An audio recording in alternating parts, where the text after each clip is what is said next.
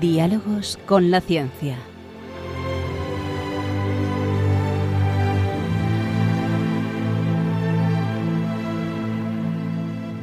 Dirigido por Javier Ángel Ramírez.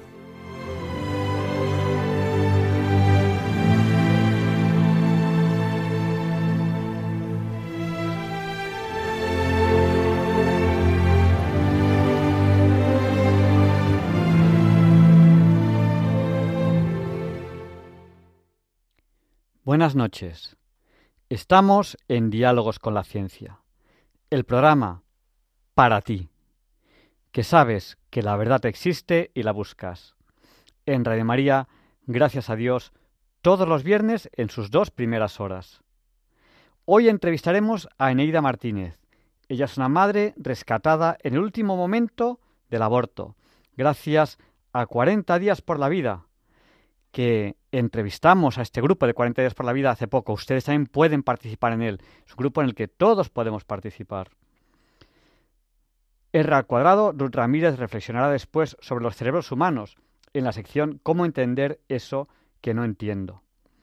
Leonardo Daimiel Per de Madrid nos comentará el libro Tu muerte es vida de Laura Montesinos, que enviudó muy joven y expone cómo se sobrepuso de ese inmenso dolor. Hoy, los papeles de Feliciano presentan la ajetreada vida del escritor Julio Alejandro. Luis Felipe Verdeja, profesor de la Escuela de Minas de Oviedo, presentará la sección de los, bueno, o mencionará la mención de los salmos a los metales en la Biblia, en la sección de la Sociedad de Científicos Católicos de España. Luis Antequera presenta la sección de Historia de Diálogos con la Ciencia, en la sección Hoy no es un día cualquiera. El profesor Amaya, el profesor José Manuel Amaya, presentará la sección de Curiosidades Científicas. Y cómo no, hoy tenemos que dedicar este programa a un amigo, un queridísimo amigo que nos ha dejado. José María Carrascal hace un poquito menos ahora de una semana, dentro de unas horas ahora una semana, que falleció. José María Carrascal al que tuvimos el grandísimo honor aquí en Diálogos con la Ciencia de realizarle su última entrevista. Esa entrevista que emitimos el 22 de septiembre. No dejen de buscarla en Internet, en el podcast, y rememorarán, rememorarán una entrevista que creo que les va a encantar. A él, a José María Carrascal, que Dios lo acoja en su seno, doy fe de que era una persona íntegra, correcta, elegante, educada y posiblemente ya santo y Dios le tenga ya en su seno. Desde aquí, desde la tierra, desde la tierra donde estamos los que todavía estamos vivos materialmente y que pronto compartiremos esa gloria que espero que ya estés disfrutando, José María, a ti te dedicamos este programa, sabes de sobra que con todo el cariño del mundo. Tenemos pendiente, José María, una comida juntos, pero la muerte llegó antes.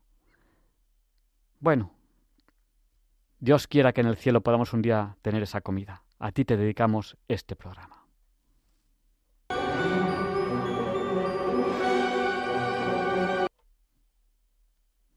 Y a ti quiero decirte con estas palabras que este programa piensa mucho en ti. Resumen de lo que ha escrito Pedro Rodríguez, ex corresponsal de ABC en Estados Unidos, a las pocas horas del fallecimiento de José María Carrascal. Antes de llegar a Washington en el verano de 1990, lo primero que hice fue ir a hablar con José María Carrascal. Yo era poco más que un becario, con toda la ilusión del mundo, y él un gran periodista, con toda la experiencia del mundo. Para mí era inconcebible abordar la aventura americana sin antes contactar y conversar con este referente, que primero lo fue como corresponsal en Estados Unidos desde los años 60 y después como el icónico presentador de las noticias de la noche en televisión, ya en España. Carrascal no tuvo ningún reparo en recibirme de inmediato. Me pareció que, a pesar de contar ya con una extraordinaria reputación profesional, no estaba ante una persona que se limitara a dar consejos. Entre sus brillantes notas de color, en sentido literal y figurado, José María era de los que consideraban la humildad como un requisito obligado para el periodismo. La crónica personal de Carrascal comienza el 8 de diciembre de 1930 en El Bellón, pueblo situado a unos 40 kilómetros de Madrid. Desde muy niño tenía afición a la lectura, desde tebeos de Flash Gordon hasta libros que ni siquiera entendía, como la Ilíada. Sin leer mucho es imposible escribir. Y sin viajar y descubrir nuevos mundos tampoco. En 1947 su primera gran experiencia cosmopolita llegó cuando su familia se trasladó a Barcelona. Fue una sobredosis de escaparates, cines de doble sesión, teatro universitario y descubrir a Sartre o de Beauvoir. En Barcelona comenzó estudios de filosofía y de náutica. Y el niño nacido tierra adentro, a la falda de la Sierra Norte, terminó realizando su viaje de prácticas en el vapor Vizcaya, con singladuras por diferentes puertos, hasta recalar en 1957 en Berlín, donde empezó a ganarse la vida como traductor y profesor de español. Su vocación de contar historias y escribir le llevó a publicar en 1958 su primera colaboración periodística. Berlín era la ciudad dividida y sitiada, convertida en uno de los escenarios centrales y más dramáticos de la Guerra Fría. Para el incipiente corresponsal, Berlín supuso además un fabuloso caudal incesante de historias que contar. Muy pronto Carrascal empezó a escribir todos los días para varios periódicos. Y como él recordó, tenía un jefe que decía, cuando llega un teletipo de Berlín, sé que va a ser el tema de apertura de la sección. El antes y después de esta saga de periodismo con mayúscula fue 1966, el año en el que Carrascal llegó a Nueva York. Su aterrizaje coincide con la escalada militar en Vietnam, ordenada por el presidente Johnson. El consenso social de los años 40 y 50, con su paz y prosperidad, había saltado por los aires y todo era cuestionado. En ese momento comenzaba a abrirse la grieta cultural que décadas después se ha convertido en una enorme fractura. Tuvo el privilegio de ser testigo de una revolución burguesa en la que los hijos de la clase media se rebelaban contra el sistema.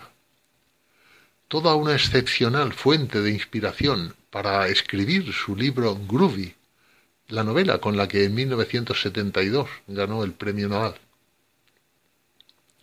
Libros, crónicas, televisión, artículos de opinión.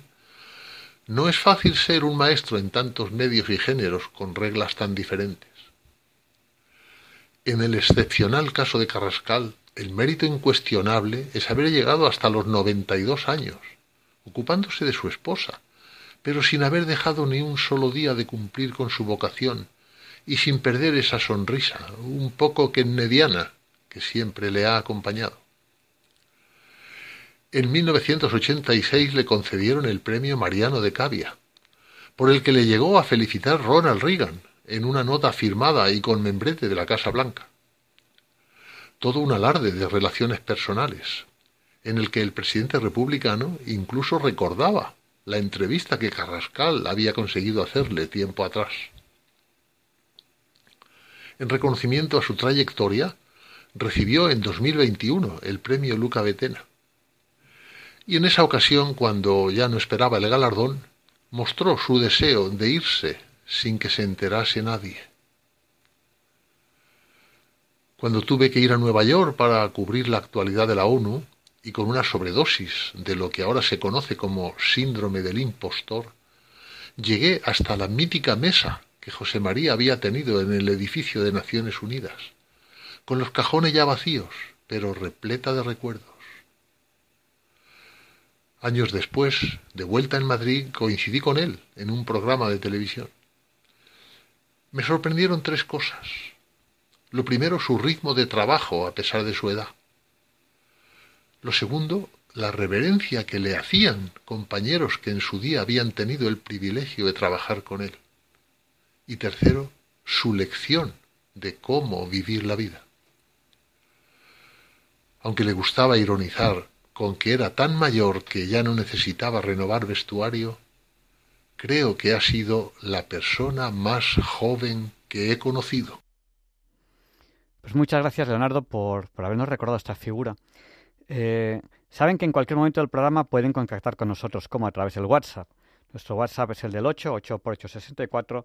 Nuestro WhatsApp es el 64 9 8 8 8 8 7 1. Se lo recordamos por si no tienen a mano papel o polígrafo. 64 9 8 8 8 8 7 1. Nos han saludado ya por el WhatsApp María de Madrid, Maribel de Cartagena, Rafael del puerto de Santa María, Chema de Málaga, Rosario de Sevilla, Pilar de Coria, Aaron y Connor desde Londres, de momento el lugar que nos, que nos saludan desde más lejos, Pedro de Logroño, Fidel de Gijón, Raúl de Santander, Jesús de Vigo, Francisco de Santander, Genaro de Salamanca, Sandor de Tres Cantos, Carmen y Pepe de Santander, nos dicen que saludemos a Manolito Ríos, que hoy hace diez años que se fue al cielo. Un saludo, Manolito. Ya no son Anor y Conor los que están más lejos de Londres, sino Manolito que está en el cielo. Un saludo.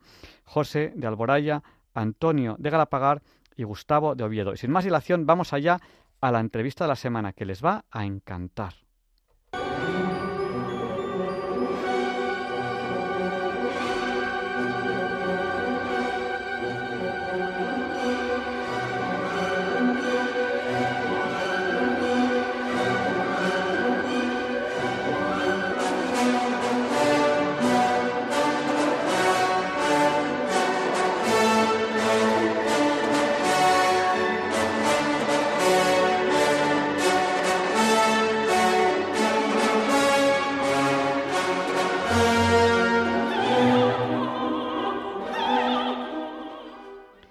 Y hoy tenemos aquí a Eneida Martínez. Ella es, gracias a Dios y gracias a 40 días por la vida, madre. Eh, buenas noches, Eneida. Buenas noches. Bueno, tienes muchas cosas que contarnos. Tu, tu vida, eh, me has contado a mí un poquito, es un periplo, no, no nos da tiempo a que nos la cuentes toda, pero cuéntanos un poco brevemente mm, cómo fue tu vida, dónde naciste y de forma muy resumida eh, hasta que llegaste a España. Cuéntanos un poco. Bueno, eh, mi nombre es Eneida, como lo has dicho, y yo vengo de Colombia, de un pueblo muy pequeño donde, bueno, eh, se produjo mucha violencia, pues la niñez de allí fue un poco difícil para mí, ¿no? Eh, me fui de casa pues muy temprana, a muy temprana edad, fui madre adolescente de dos, dos niños y bueno, eh, tuve mucha violencia, pues sufrí mucha violencia física por parte de, de mi pareja. Y así, así poco a poco, pues fui, ¿no? Recorriendo, pues, esto, el camino, así, bueno, sin Dios ni ley, ¿no? Como se dice. eh, ya, pues nada, ya fui madre adolescente, quedé muy sola, el padre de mis hijos lo han asesinado y ya quedo pues absolutamente sola eh, y empiezo pues a trabajar, a trabajar a seguir adelante, a sacarlos adelante, pero el tema de la maternidad para mí pues empezó a ser como rechazado, ¿no? Ya en ese tema pues por tener los hijos tan joven y por no haber vivido un poco la vida, no sabía mucho de educación sexual en ese entonces, eh, y bueno, empecé allá a vivir y a vivir.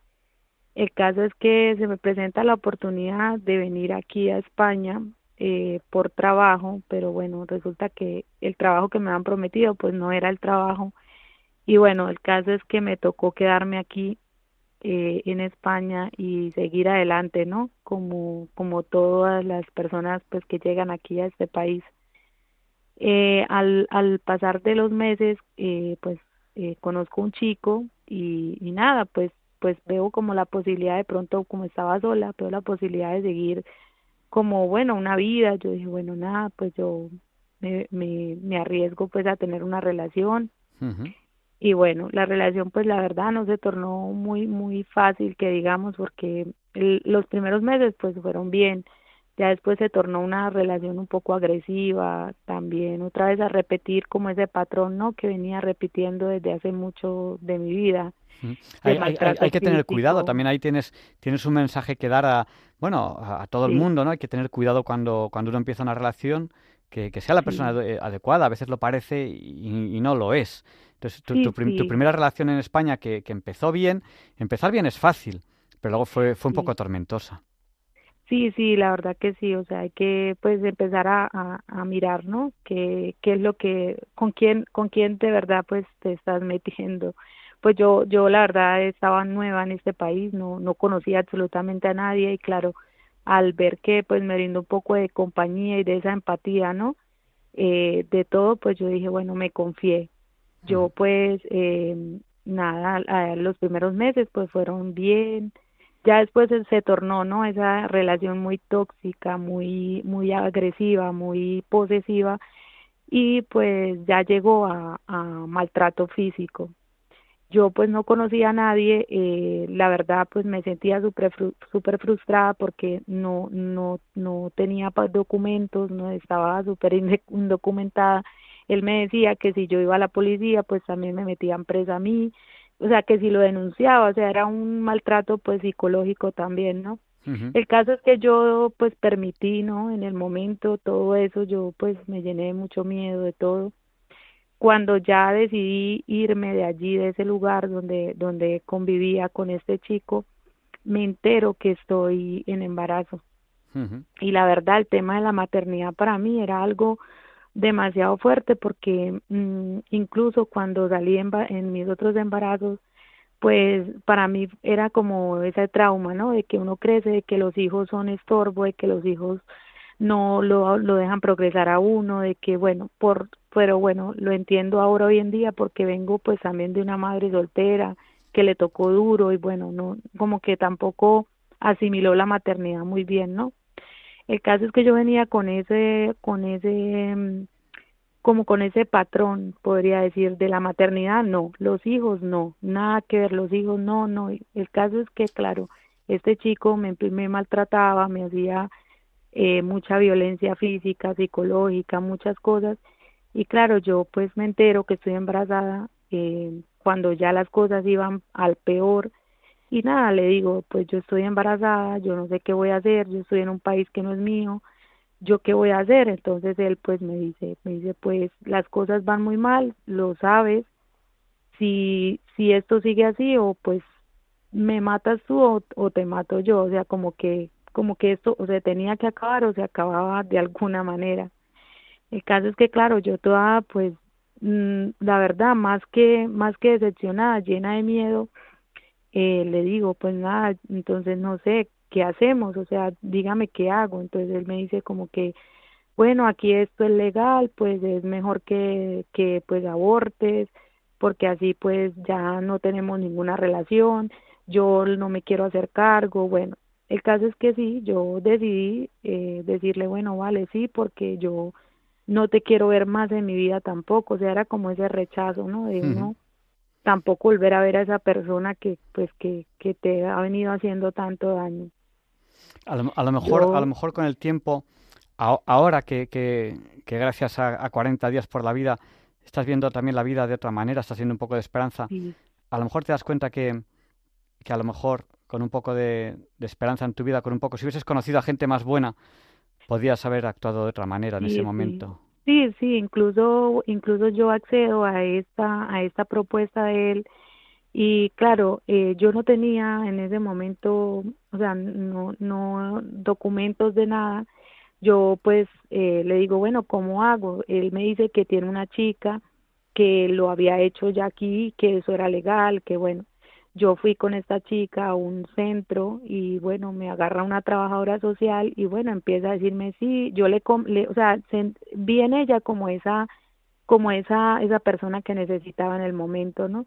Ella me dice, sí, mira, esto es legal aquí, es mejor, tú no tienes eh, documentos, es muy difícil tener un hijo aquí, ¿quién te lo va a cuidar? Bueno, ella empieza, y claro, yo empiezo como que a lo mismo, ¿no? ¿No, te planteo alguna solución? Oye, soy trabajadora social, te vamos a ayudar de esta manera. ¿No, te planteo ningún tipo de ayuda? no, no, lo único que me dijo era que la decisión era mía y que si me dijo no necesitas ningún papel, solo firmas y si tú firmas pues nada, ya ahí eh, yo te hago toda la gestión y vas firmas otra autorización y de ahí vas a otro a otro centro.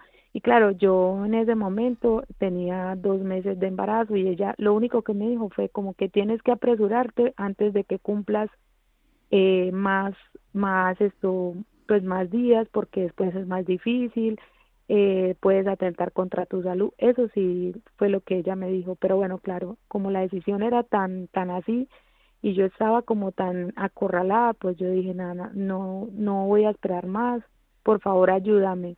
Y bueno, esa fue la clase de ayuda que recibí de parte de ella. Ella hizo todo prácticamente. Ahora, con el tiempo, eh, a lo mejor piensas que a lo mejor hubieses, te hubiese gustado que te hubiese dado, te hubiese ofrecido algún otro tipo de ayuda. sí, sí.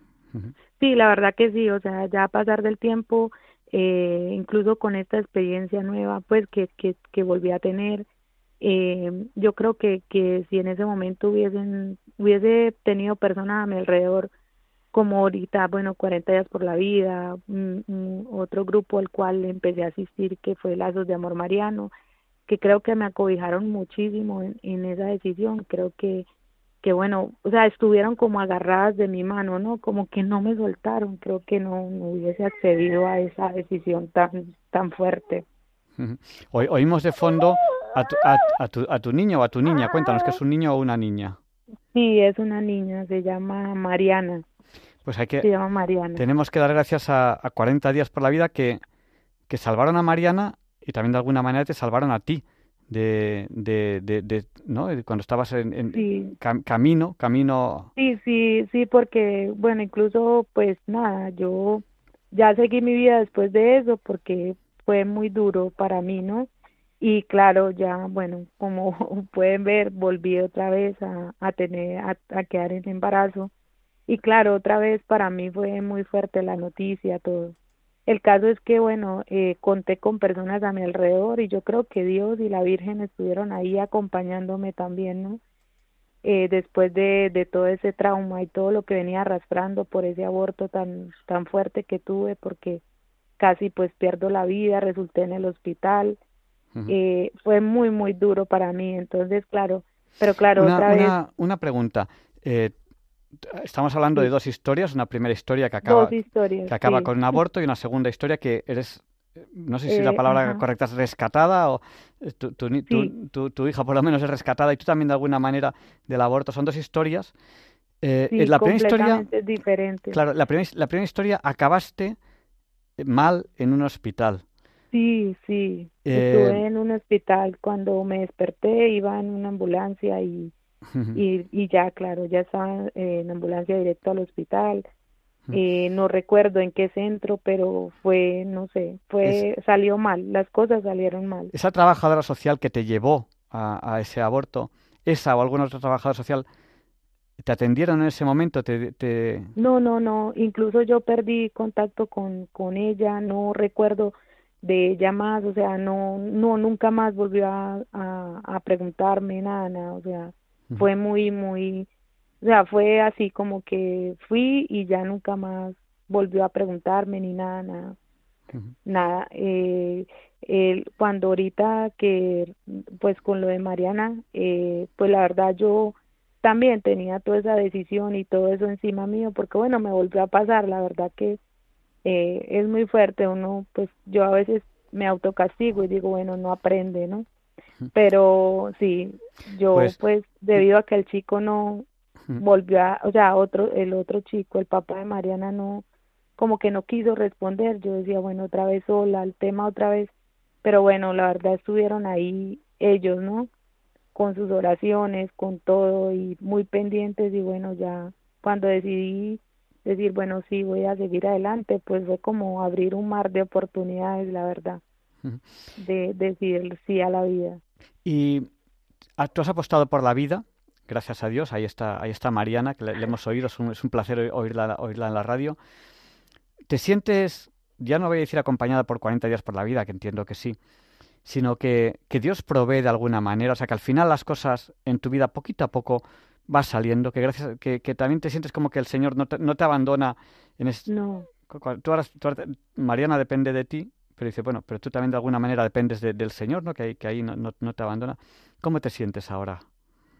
Bueno, la verdad que con mucha paz, o sea, fue como, como una decisión muy importante en mi vida. Creo que a través de, de Mariana pude sanar esa herida de la maternidad, porque incluso eh, España me dio como esas, esas dos cosas, esas dos cosas, ¿no? Primero llegué y bueno, me tropecé con eso tan feo, pero también conocí gente pues que, que me felicitó, cosa que nunca había tenido en, en, en mis otros embarazos eh, como toda esa gente de fe, ¿no? Como que felicidades, estás embarazada, o sea, nunca en mi vida a mí me habían felicitado porque estaba embarazada, entonces todo eso empezó como a llenarme eh, de mucha fe y de mucha ilusión y empecé a sanar, ¿no? A sanar esa, esa etapa de mi vida, esa maternidad perdida que tenía, esa relación con la Virgen, todo lo más que creo que fue ella la que puso todas esas personas en mi camino.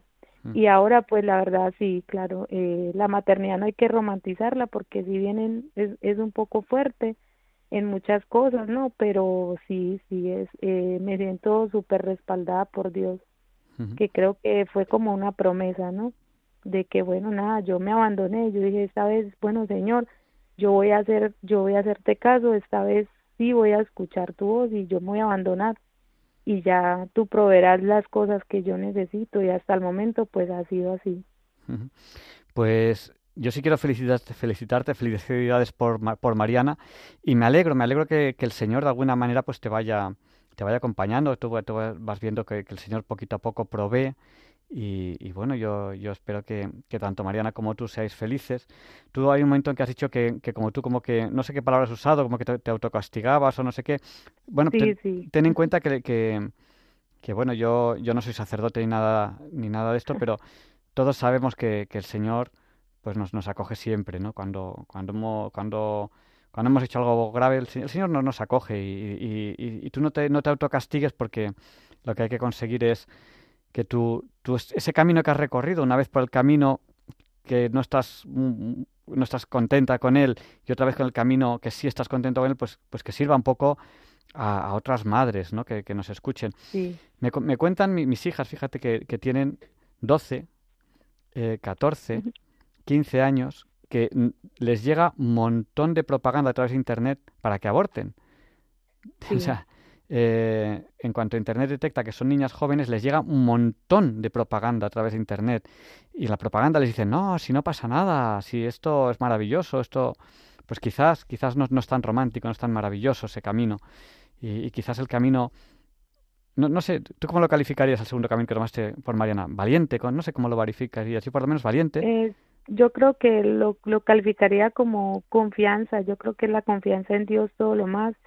Y sí, o sea, también hay, hay mujeres que no, no creen en Dios, ¿no? Y toman la decisión de dar vida. Y creo que, que bueno, es como una forma de, sentirse un poco más mujer, ¿no? En el sentido de que, de que bueno, pude procrear, o sea, eh, pude eh, dar vida. Entonces, yo creo que para mí ha sido confianza en Dios total y sí, fue un acto de valentía porque nunca me imaginé pues estar en un país pues sola y, y dar a luz una, un, una vida sin, sin apoyo de, de familia, ¿no? De sangre, nada. Solamente las personas que, que estuvieron a mi alrededor orando por mí, que yo dije, bueno, creo que es algo muy bonito, para mí ha sido algo muy bonito. Pues 40 días por la vida rezó por ti y, y gracias a eso Mariana está hoy con nosotros y, y Eneida, eh, seguiremos aquí en Radio María rezando por ti.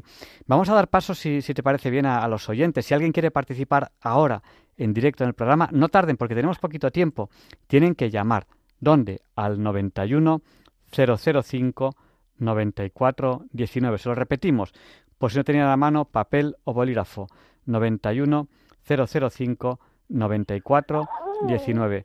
Vamos a dar paso a una primera llamada que es bienvenido Vilaseca, que te tengo que dar las gracias, bienvenido. He recibido, que me has mandado aquí a, Radio María, a Paseo de los Lanceros 2, en Madrid, al 28024, que es el código postal de Paseo de los Lanceros, eh, me has mandado un calendario y te lo agradezco muchísimo. Bienvenido, adelante, el micrófono es tuyo. Buenas noches, Javier Ángel, a ti y a todos los componentes de Radio María y oyentes de las ondas de radio. Amor, paz, salud, bendiciones y bien. Quiero dar mi más sentido pésame a España por la pérdida de José María Carrascal, un titán del periodismo para España. Le tendrían que hacer un monumento. Por lo que he tenido, por lo que ha tenido que pasar ese hombre, ese ser querido para el pueblo español.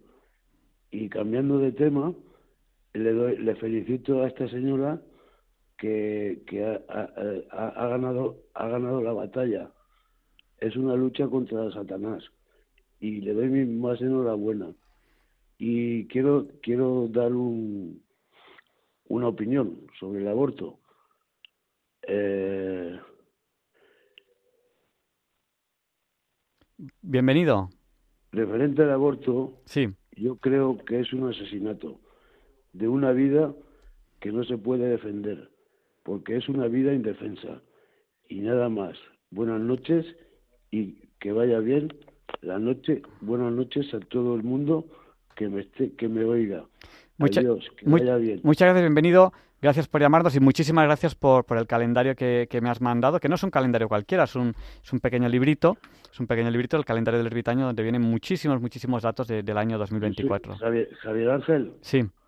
Yo soy como el Señor, siempre gracias a ti. en ti confío. Gracias, gracias, bienvenido, un abrazo fuerte. De nada, adiós. Nos ha llamado también al 91005 9419 Rafael. Buenas noches, Rafael, adelante, el micrófono es suyo. Buenas noches, Javier Ángel. Soy Rafael del puerto de Santa María. Buenas noches. buenas noches decirle a esta linda mujer eh, que Dios la ha bendecido y, y también a nosotros porque sabemos que Él está siempre pendiente de nosotros y nos protege. Muchas felicidades y buenas noches. Buenas noches, Rafael. Gracias por llamar. Buenas noches. Y, un abrazo para el puerto de Santa María. Gracias. Muchas gracias, Javier Ángel, igualmente. Gracias. No nos olvides en tus oraciones, Rafael. Vale, vale. Gracias. por supuesto. Y bueno, eh, yo creo que vamos a ir terminando la entrevista. Eh, Eneida, tu, tu mensaje aquí en las ondas eh, cala mucho y cala a, mujeres que, que, se les va a plantear el aborto como se te ha planteado a ti. Eh, tú has tenido, tú has vivido los dos caminos, has vivido las, las dos experiencias y gracias a 40 días por la vida hemos, has salvado, te has, salvado a Mariana y de alguna manera yo creo que también te, tú como madre pues has salvado tu, tu maternidad. ¿Qué, ¿Qué mensaje les podemos dar para que quede aquí en el podcast de Diálogos con la Ciencia a las madres que se plantean en un momento dado el aborto? Si tú quieres darles algún mensaje. Bueno, yo creo que eh, les, diría que pensarían, que pensaran muy bien la decisión, que no, no se apresuraran, que yo creo que siempre hay algo más allá de, la, de lo que uno pueda pensar, ¿no? En, en el momento del aborto, que más que eso, eh, no solamente te, se convierte en, en la mamá de, de un bebé muerto, sino que también se le muere el corazón a uno en ese momento. Eh, que siempre, siempre busquen la ayuda necesaria, incluso que siempre que tomen la decisión errónea, mm, abran ese sobre, en, en ese sobre incluso que le dan a uno antes de abortar, eh, ahí, ahí están preciso todas las fundaciones, todas las, las, las ayudas que uno puede buscar, tanto morales como espirituales, eh, hasta económicas, entonces, por cualquier razón que lo vayan a hacer, que piensen porque es un camino demasiado equivocado, sufre, se sufre mucho. No hay no hay nada que que llene el corazón después de un aborto. de todo, es una tristeza, es la falta de, de amor, es también intentos de suicidio, es una lucha supremamente eh, horrible que se siente internamente. Entonces yo les animo a que nada, no, no tomen la decisión apresurada, que, que siempre miren más allá y que si el Señor manda a los hijos, los manda porque quiere sanarnos y quiere salvarnos de alguna manera. Entonces, ese es mi mensaje. Yo creo que también desde Diálogos con la Ciencia hacemos un llamamiento al gobierno y a los trabajadores sociales. Tienen que, ayudar a estas mujeres. El aborto no es una ayuda. Tienen que ayudarlas de verdad. O sea, tienen un problema, porque tú tenías un problema, tienen un problema, necesitan ayuda. No necesitan un aborto, necesitan ayuda. O sea, ustedes tienen que darles ayuda. No les tienen que decir aborta. Eso no es ayuda. Yo creo que también sí, que hacemos un llamamiento al gobierno y a los trabajadores sociales en general. Sí, sí, incluso es como, bueno, yo, creo, yo sé que aquí en este país no todo el mundo es pro vida, ¿no? Y es una decisión muy fuerte, pero también es como que antes de, de animarlo a abortar, animar a abortar a las mujeres, es como que primero mirar de dónde viene el problema, ¿no? Por el cual está tomando la decisión. Cosa que pues yo no tuve la fortuna de tener porque pues más bien fue como otro problema para mí, pero bueno, sí, sí es un llamado a aquellas personas que primero vean pues de dónde proviene la decisión de la chica, ¿no? Y bueno, eh, pues también que no acudan a centros equivocados también porque es, otra cosa. Entonces es eso. Pues muchas gracias, Enida, por, por tu testimonio y, un abrazo muy fuerte. Y, nada, dale mil besos a Mariana de nuestra parte y desde luego, eh, pues el mundo no es igual con Mariana que sin Mariana. Todos nosotros, cada uno de nosotros, formamos parte de este mundo y todos somos importantes. Eh, no hay que pensar, una persona del mundo no es importante, no, todos somos importantes. Bueno, desde luego, Mariana para ti seguro que es ahora mismo la persona más importante del mundo, pero para los demás también. O sea, quiero decir, Mariana forma parte ya de la historia del mundo y eso, eso es importantísimo. Incluso Los, los, hijos que no nacen también forman parte de esta historia del mundo. Pero Mariana tiene mucho que hacer y, quiera Dios, quiera Dios que, que Mariana tenga un camino lo, mejor posible y que, que, pueda, pueda crear un mundo lo mejor posible. Que nosotros creemos un mundo ideal para ella y que ella pues mejore el mundo para la siguiente generación. Así funciona el mundo. Así es. Sí. Gracias por, participar con nosotros en Diálogos con la Ciencia esta noche. Recibe un abrazo muy fuerte. Rezaremos por ti, se lo encomendamos a, los oyentes de Diálogos con la Ciencia y reza tú también por nosotros. Muchas gracias, claro que sí. Les estarán en mis oraciones. Un abrazo muy fuerte y buenas noches. Buen abrazo, buenas noches. Gracias, adiós. Adiós. Y a continuación, R al cuadrado, Ruth Ramírez reflexiona sobre los cerebros humanos en la sección ¿Cómo entender eso que no entiendo? Muy buenas noches a todos. Yo soy R. Cuadrado, Ruth Ramírez, y bienvenidos una vez más a la sección de cómo entender eso que no entiendo. Hoy vamos a hablar de si hay algún tipo de diferencias entre el cerebro de los hombres y el de las mujeres. Espero que disfrutéis. Así que comencemos.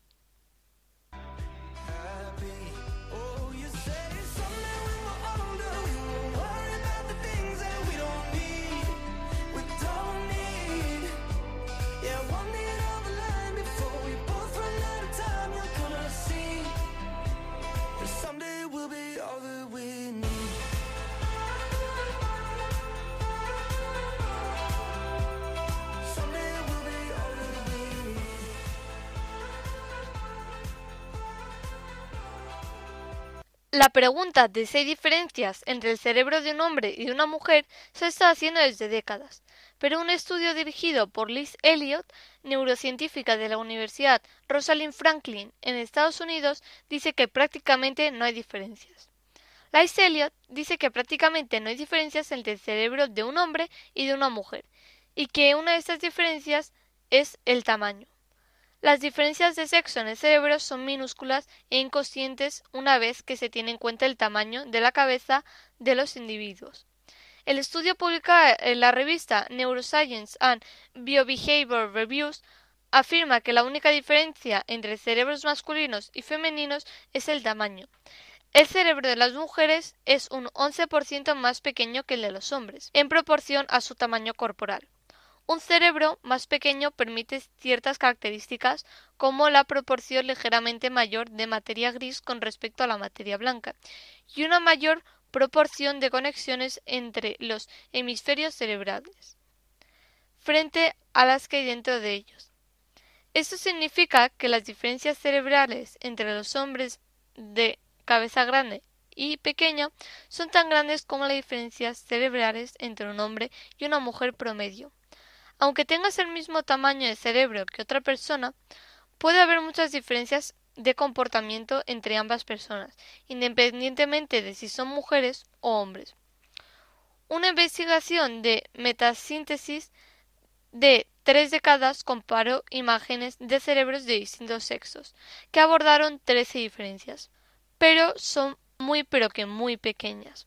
Otras de las diferencias que han visto mediante la metasíntesis muestra que las regiones idénticas difieren enormemente en los estudios. El volumen de la amígdala, una parte del lóbulo temporal, es del tamaño de una aceituna, que es importante para los comportamientos socioemocionales. Es apenas un 1% mayor en los hombres en todos los estudios. También se dice que el cerebro de los hombres está más lateralizado, es decir, que cada hemisferio actúa de una forma independiente, mientras que los hemisferios de las mujeres están mejor conectados y funcionan más sincronizados entre sí. Esto hace que los varones sean más vulnerables a una lesión cerebral como podría ser un ictus. Elliot termina diciendo que las diferencias del sexo son atractivas, pero que es falsa la impresión de que existe un cerebro masculino y un cerebro femenino. Es decir, que el cerebro es como cualquier otro órgano del cuerpo, como puede ser el riñón, el corazón, etcétera, etcétera, y que no hay géneros en el cerebro. Bueno, pues eso ha sido todo. Espero que hayáis aprendido algo nuevo y hayáis disfrutado. Buenas noches y hasta la próxima.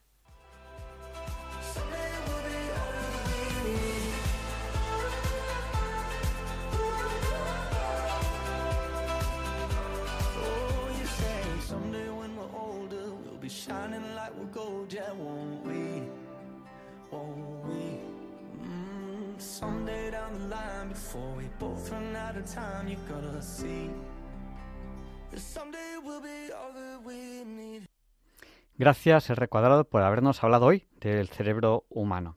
Y ya saben que a lo largo del programa están interactuando ustedes con nosotros también en directo a través del WhatsApp. Nuestro WhatsApp es el del 8, 8 por 8, 64. Nuestro WhatsApp es el 64 9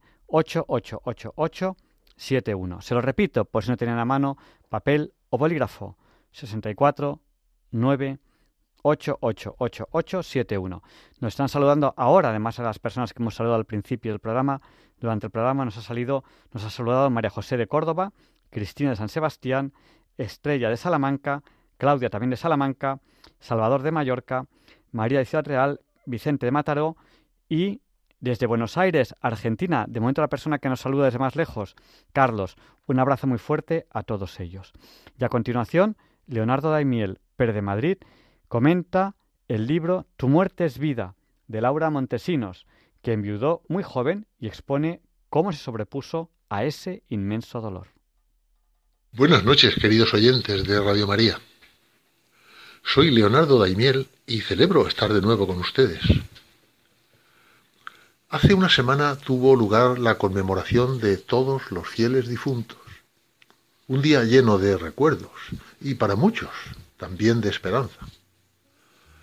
A la mayoría de las personas no les gusta hablar de la muerte, ni siquiera pensar en ello, aunque es una certeza inevitable. O quizá precisamente por eso. Muy recientemente, Laura Montesinos ha escrito, con motivo del fallecimiento de su marido hace cinco años, un libro titulado Tu muerte es vida, una historia de confianza, superación y amor eterno. En él reflexiona sobre la vida y la posibilidad de que cuando menos te lo esperas te cambian los planes. En unos párrafos literales de ese libro dice que el 18 de mayo de 2018 fue un antes y un después. Y ya nunca podré ser la misma, porque es imposible. Aquello fue un gran despertar para mí, un saber que aunque los planes que yo deseaba quizá nunca se cumplirían, podría ser feliz a pesar de ello, si me fiaba de lo que estaba ocurriendo. Es impresionante cómo puede transformarse un corazón cuando se llena de amor. Y no es que anteriormente no amara, claro que sí, pero amaba de otra manera, con vistas a esta tierra. Y era feliz, muy feliz. Pero lo que no sabía es que algo muy bueno me quedaba por descubrir, a pesar de todo, y precisamente de eso va esta historia. Intenté transformar mi dolor en amor y empecé a darme realmente a los demás.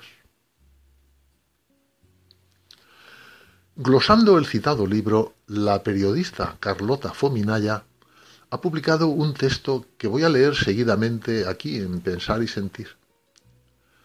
Por evitar la reiteración casi continua, omitiré la mención a las frecuentes comillas con las que va destacando párrafos literales del libro. Dice así. El libro Tu muerte es vida es una historia de vida, no de muerte. En sus páginas, Laura Montesinos abre de forma autobiográfica su corazón y nos cuenta a través de una inspiradora historia de amor cómo encontró luz en mitad de un dolor muy profundo y halló el sentido real de su existencia. Cómo empezó a vivir de una manera nueva, con gran esperanza, sin miedos, y con la firme confianza de que nada de lo que ha ocurrido a lo largo de su vida ha sido un error, sino que todo está dentro de un plan perfecto para alcanzar la verdadera felicidad. Reflexiona la autora diciendo que es curioso cómo el mundo huye de la muerte, le da miedo hablar de ella, pero luego celebra una fiesta a esta misma, incluso los niños se disfrazan. Tanto en este libro como en su cuenta de Instagram, arroba viajar entre líneas, comparte su historia que se reescribió la madrugada del 18 de mayo de 2018. Aquella noche su vida, llena de planes, de alegrías, de triunfos, de éxito a raudales, de belleza, se desvaneció. No tuvo duelo previo ni preparación su marido Manu falleció mientras dormía de muerte súbita, sin causa aparente, dejando a una hija de dos años y a una mujer viuda de treinta y dos recién cumplidos. Y ella rememora que mientras mis amigas empezaban a casarse, yo me encontraba enterrando a un marido y cerrando con un montón de trámites una etapa maravillosa. Montesinos reconoce que no estaba preparada para algo así. Por lo general tenemos las vidas completamente planificadas. Nadie se imagina otro escenario. Pero la muerte de un ser querido puede pasar en el momento en el que menos te lo esperas. Nadie quiere hablar de la muerte porque da miedo. La escondemos cuando solo tenemos una cosa asegurada, que un día todos pasaremos por ahí. Cuando yo descubro el sentido de la muerte y de que nada de lo ocurrido es un error, sino que todo está dentro de un plan perfecto, pierdo el miedo. Fin de la cita. Ese momento llega después de todo un proceso en el que Montesinos siempre se preguntó ¿para qué? Me cuestioné qué puedo sacar de este sufrimiento. Intenté transformar ese dolor en amor crecí mucho personalmente. Empecé a darme realmente a los demás. No es que antes no lo hiciera, pero me volví más humilde, más empática. Empecé a compartir mi historia por si podía ayudar a alguien, acompañando a gente que también sufría. Y ese dolor se fue transformando en amor, y de ahí el título del libro. Darse y amar verdaderas claves para triunfar, para ayudar y dar luz a la gente con mi testimonio. Admite que el camino no ha sido fácil y que nunca hubiera elegido ni imaginado una maternidad como la que hoy tengo. No entraba en mis planes, pero es la que me ha tocado vivir. Es mi realidad y yo he decidido abrazarla. Esto supone ser feliz con lo que tengo. Y eso es lo que intento transmitir a mi hija, independientemente de que hay un sufrimiento muy gordo detrás. Si he sobrevivido a este dolor es principalmente gracias a mi familia, por ambas partes. Es en el seno de esta donde uno aprende a amar y es necesario tomar conciencia de que es súper importante que enseñemos cómo hacerlo a nuestros hijos. Porque amar implica muchas cosas. Conlleva renuncia, sacrificio, generosidad. Por eso en casa he intentado hablar con mi hija con toda naturalidad de este proceso. Tenemos muy presente que papá vive con nosotras de otra manera en nuestro corazón. Y añade, ahora digo mucho más te quiero cuando te das cuenta de que en cualquier momento te puedes ir de este mundo, empiezas a aprovechar más el día a día, a sombrear la vida a tope, a disfrutar de las pequeñas cosas y a darte cuenta de lo afortunados que somos y de que siempre hay un motivo para dar las gracias. La combinación de amigos, familia y una brevísima terapia profesional le ayudaron a que este tránsito se hiciera más liviano dentro de lo farragoso y doloroso. Y dices, siempre estamos esperando a que nos llamen, pero es muy importante pedir ayuda. Hay que levantar el teléfono y decir, me encuentro triste, estoy sufriendo. Es un acto de humildad. Necesitamos a los demás. Solos no podemos. El acompañamiento en duelo no es fácil. Y a la pregunta de cómo han de hacer para acompañarte en el proceso de duelo, la autora del libro responde. A menudo me hacen esta pregunta y mi respuesta es simplemente estando ahí, que la persona que ha pedido ha perdido un ser querido sepa que tú estás para ellos. Con eso es suficiente para reconfortar. Termina así este texto escrito por Carlota Fominaya en el que comenta el libro de Laura Montesinos. La autora reconoce que el marrón del día a día es tuyo, y ahí juega un papel muy importante la actitud de cada uno. Te pueden ayudar, pero ser feliz depende únicamente de ti. Es un tema de voluntad y por eso esta es una historia de superación, de confianza y de amor eterno.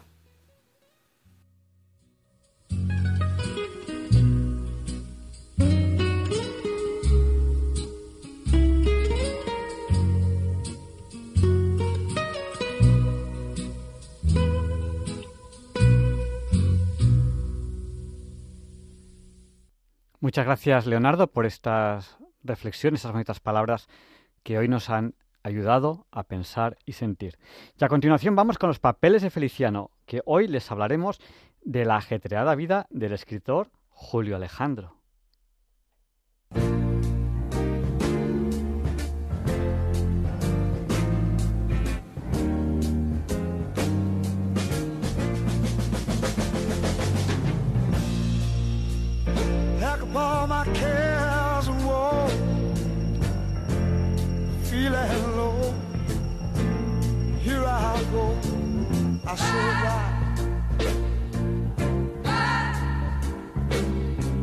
I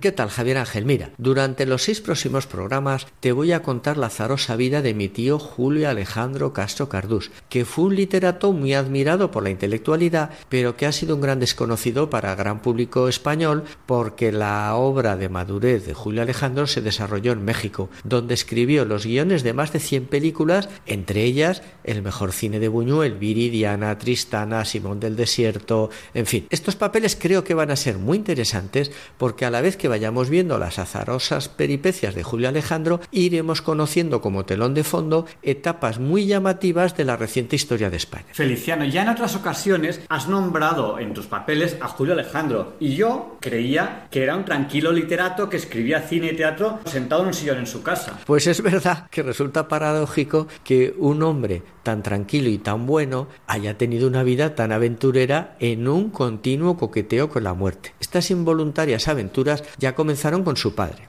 A finales del siglo XIX, don Julio Castro se licenció en Derecho y coincidió que por esas mismas fechas su padrino, don Vicente Girauta, fue nombrado gobernador de Filipinas. Don Vicente convenció a su ahijado para que se fuera con él de secretario a Manila. Unos días antes de zarpar, Girauta cayó enfermo y entonces le dijo a su ahijado, mira Julio, sal tú para Filipinas, coge todos los bártulos, vete para allá y yo aunque me recupere pues ya voy en el siguiente barco. Pero Girauta nunca llegó a Manila, pues a los pocos días falleció en España. Así que el padre de Julio Alejandro se encontró solo en Manila, sin oficio ni beneficio, y para colmo de males, estalló la guerra de independencia y fue apresado por los tagalos. Después de 13 meses de muchas penalidades, logró escapar y regresar a España. Pues supongo que con esa experiencia se le terminarían ya las ganas de correr más aventuras. Pues efectivamente, mira, don Julio decidió sentar cabeza, opositó a Hacienda y se casó con una zaragozana que tenía tierras en Burbuente. Su primer destino como funcionario fue la ciudad de Huesca. Cuando el matrimonio Castro Cardús llegó a Huesca, ah, fue acogido en casa de mis abuelos, como parientes que eran, y mi abuelo, Feliciano Llanas, fue padrino de bautismo de su primer hijo, Julio Alejandro. Julio Alejandro Castro Cardús nació y vivió en Huesca hasta que cumplió nueve años, momento en que su familia se trasladó a Madrid. Anda, pues como Pepín Bello, del, Pues sí, que tanto nos hablas. Que sí, que sí, claro, como Pepín Bello y como Buñuel. Mira, todos estos chicos, a pesar de que se fueron jóvenes de Aragón, siempre se sintieron muy aragoneses y eso les unió mucho ya cuando se conocieron en la madurez. ¿Qué estudió Julio Alejandro en Madrid? Pues mira, llevado por el ardor juvenil de sus lenturas aventurescas, sobre todo de Salgari, quiso entrar en la escuela naval. Su padre, por esas cosas que tenemos los padres, pues le dijo que militar sí, pero no como marino, sino como artillero, y no inscribió para el examen de entrada a la Academia de Segovia. A ver, a Julio remoloneó todo lo que pudo y cuando llegó la fecha del examen, Segovia ya estaba testada de aspirantes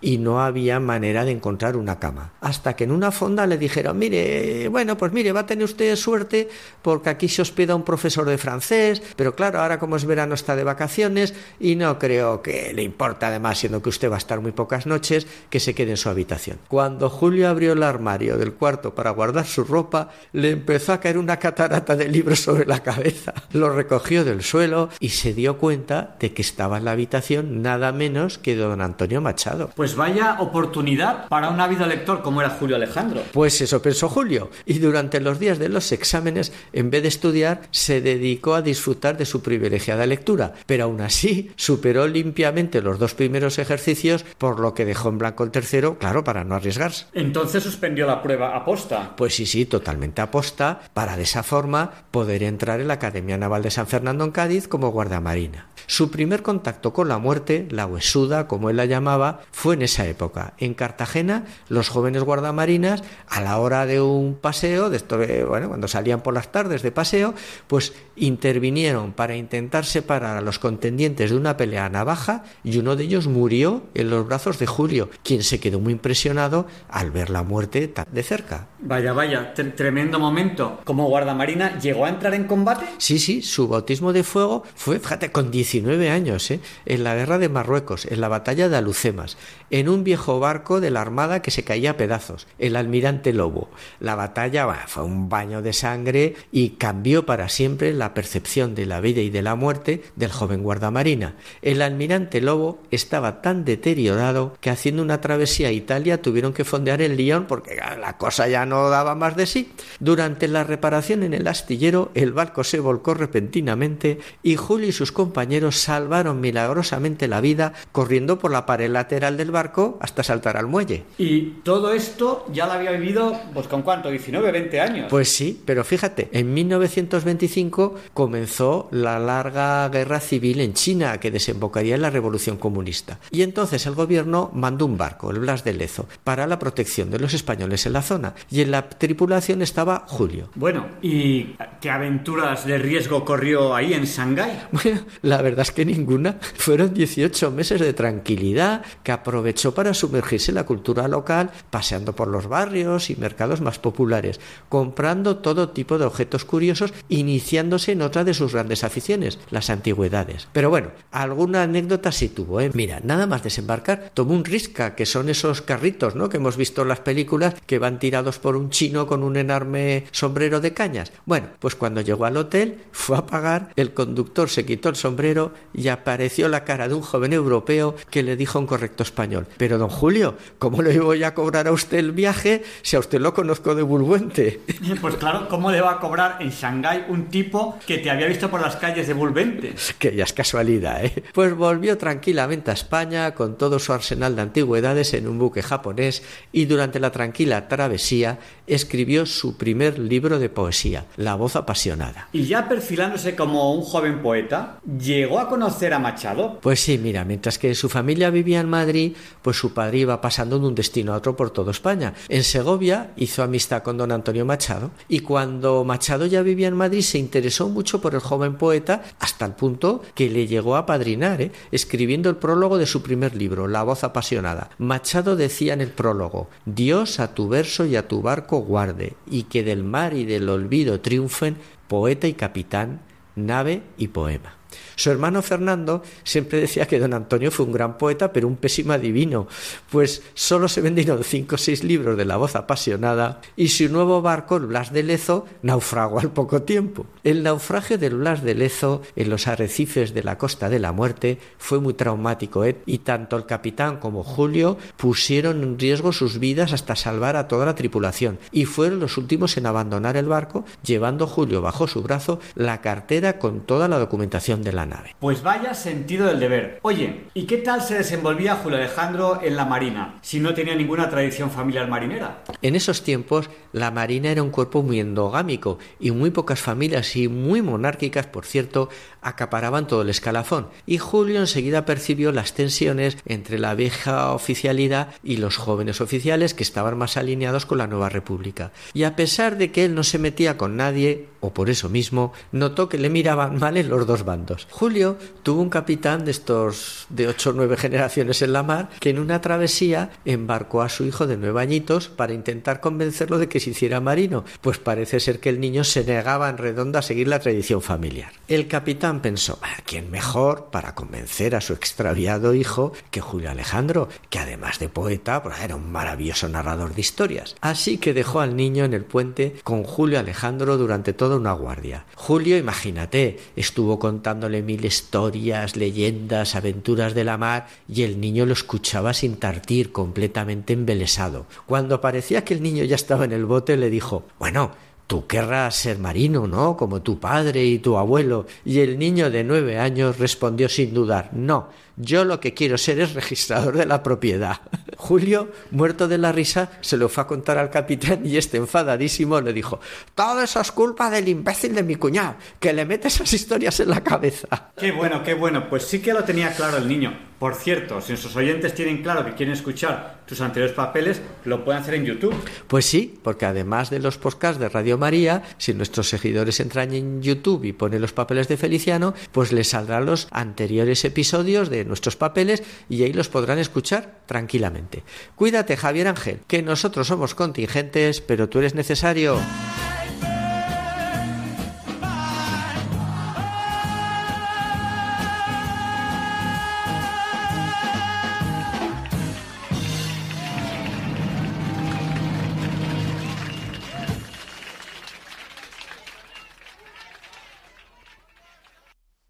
Luis Felipe Verdeja, profesor de la Escuela de Minas de Oviedo, presenta la mención de los salmos a los metales en la Biblia en la sección de la Sociedad de Científicos Católicos de España.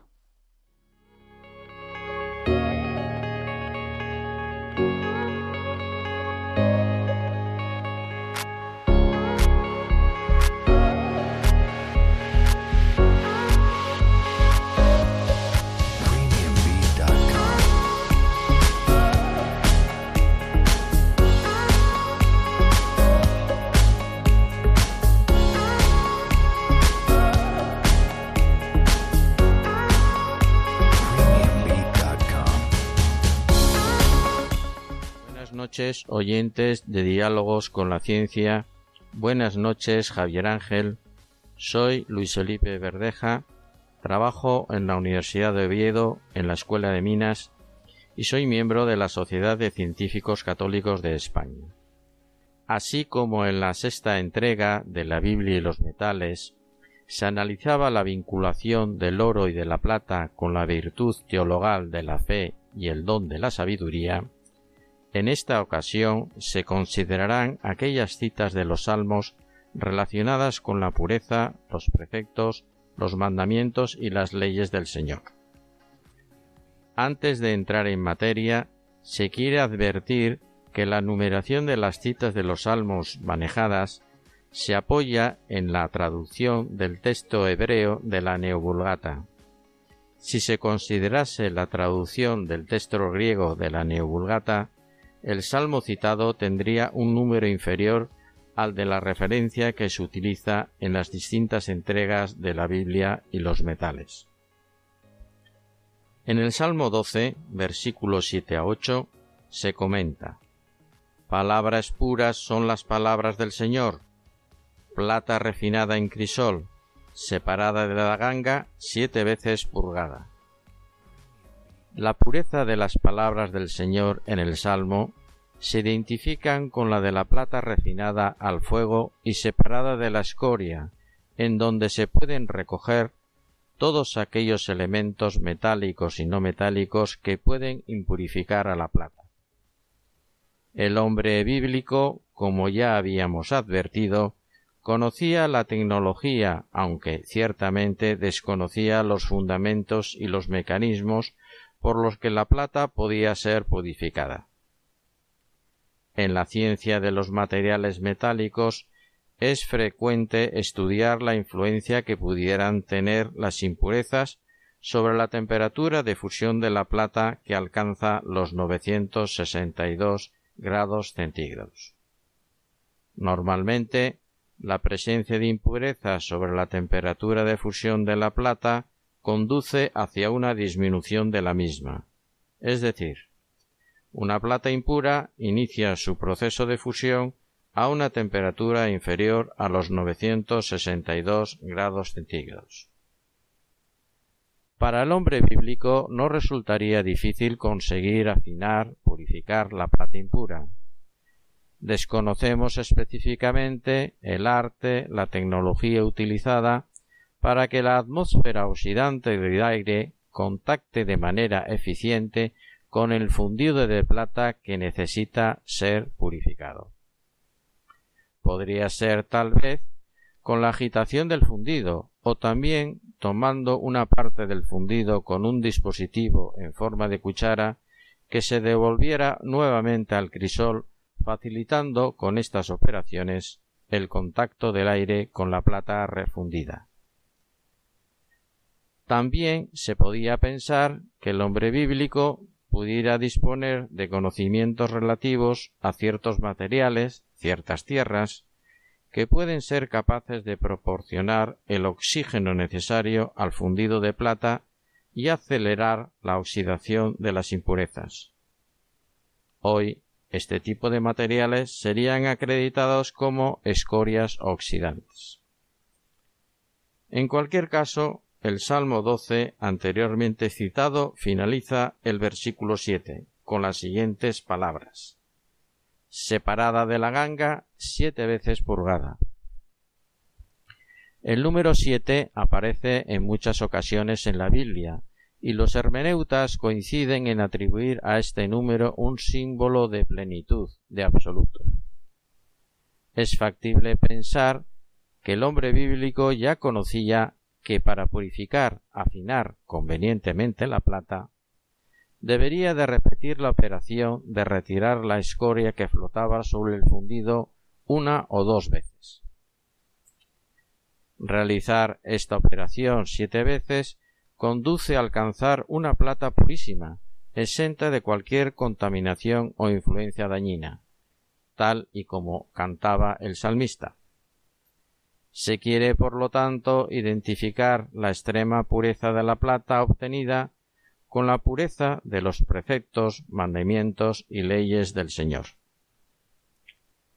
Finalmente, quiere, se quiere comentar las palabras del Salmo 45, versículo 10. A tu diestra está la reina adornada con oro de Ofir, que se puede oír en la fiesta de la Asunción de María. No es el único pasaje de la Biblia en el que se comenta el oro de Ofir. Aparecen citas en Reyes, Crónicas e Isaías. Ofir parece ser que es una región ubicada en el sur de Arabia que había alcanzado fama de por la pureza del oro que producía. Acudiendo a los principios de la fino purificación del oro, que resultan parecidos a los anteriormente indicados para la plata, existe no obstante un pequeño detalle que puede resultar importante. El punto de fusión del oro 1064 grados centígrados es 102 grados superior al de la plata, 962 grados centígrados. El hombre bíblico tiene dificultades para alcanzar altas temperaturas en sus hornos. El desarrollar con éxito un oro exento de impurezas significa no sólo alcanzar la temperatura de fusión, sino en superar en 20 o 30 grados los 1064 grados centígrados.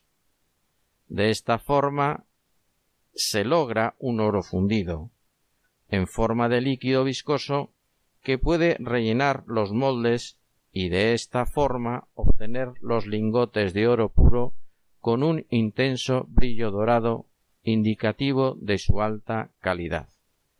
Muy buenas noches.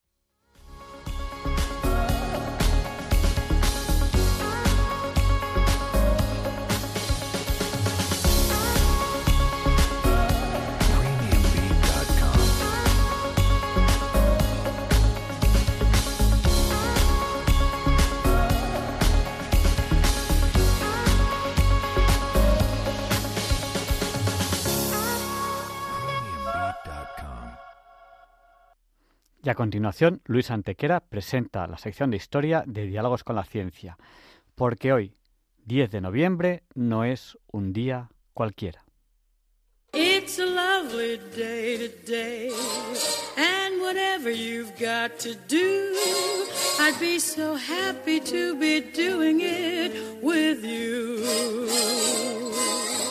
But if you've got something that must be done, and it can only be done by one, there is nothing more to say.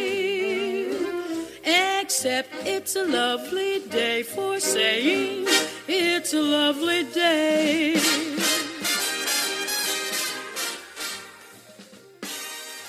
No, Javier Ángel, no dilectos compañeros de Diálogos con la Ciencia, no, queridísimos oyentes de Radio María. Claro que no es un día cualquiera, ningún día es un día cualquiera. Y este 10 de noviembre que nos disponemos a comenzar ahora mismo, tampoco, porque en fecha tal, pero del año 1444, tiene lugar en la actual Bulgaria la batalla de Varna con la victoria de un inmenso ejército turco formado por 120.000 hombres sobre un ejército húngaro que apenas cuenta con 30.000 y que ha estado esperando una ayuda cristiana que nunca llegaría. Las tropas húngaras, que cuentan con la patente de cruzada otorgada por el Papa, dirigidas por Ladislao de Hungría y el general magiar Juan Umyadi, se proponían limpiar de turcos la península balcánica. Tanto el rey como el delegado papal Cesarini resultan muertos en la batalla. Las repúblicas de Génova y Venecia, que, temerosas de perder sus ventajas comerciales en Oriente, se desentienden de la desafortunada cruzada, lo lamentarán enseguida, cuando solo nueve años después el sultán Mehmed II conquiste definitivamente Constantinopla, cierre la llamada Ruta de la Seda y, por si ello fuera poco, arrebate a las repúblicas sus emporios comerciales en Creta, Crimea y las islas griegas.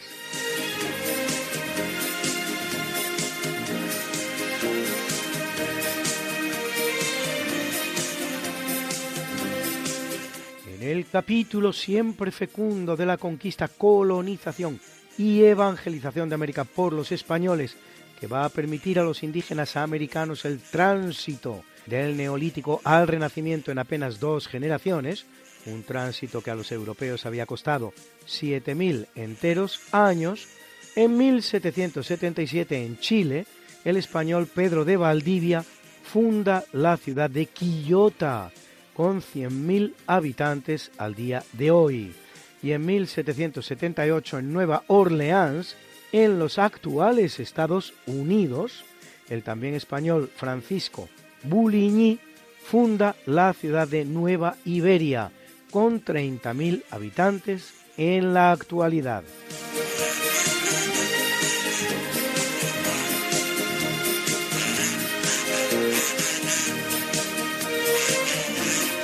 En el año 1888 se produce el último asesinato del conocido como Jack el Destripador, el de la joven prostituta Mary Kelly, que como las que le preceden en la desgraciada serie, es descubierta degollada y con el vientre abierto en una vivienda en el 26 de Dorset Street, en el barrio londinense de Whitechapel. En poco más de cuatro meses el destripador había acabado con la vida de siete mujeres, todas ellas prostitutas, todas ellas en el distrito del East End, y todas ellas horriblemente mutiladas.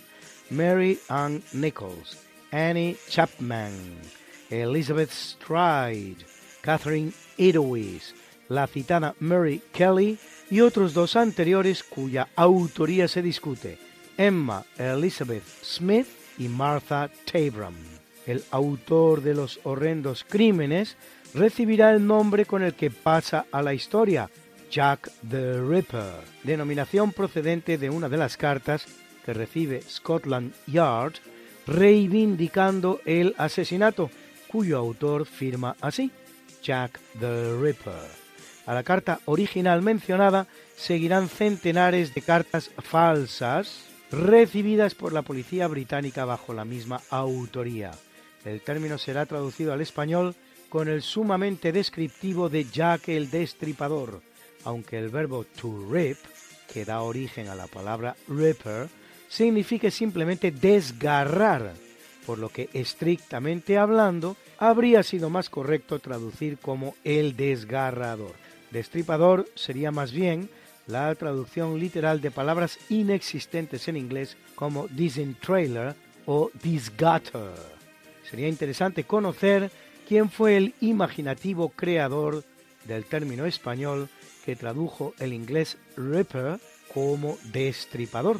Pese a haber sido detenidos hasta 300 sospechosos, nunca se descubrirá la identidad del asesino, sobre la que han circulado numerosas teorías, entre las cuales la más conocida, la de la novela Jack the Ripper, The Final Solution, Jack el Destripador, la solución final, escrita en 1976 por Stephen Knight, en la que propone que todo empieza con los amoríos del príncipe Eduardo, hijo y sucesor de la reina Victoria, con una prostituta, fruto de los cuales habría engendrado un niño, del cual la reina Victoria quiere desembarazarse para evitar problemas sucesorios en una época particularmente turbulenta de la monarquía británica, cosa en la que se implicaría la francmasonería y particularmente el pintor impresionista Walter Sickert, nacido en Alemania, autor material, según la teoría, de los asesinatos.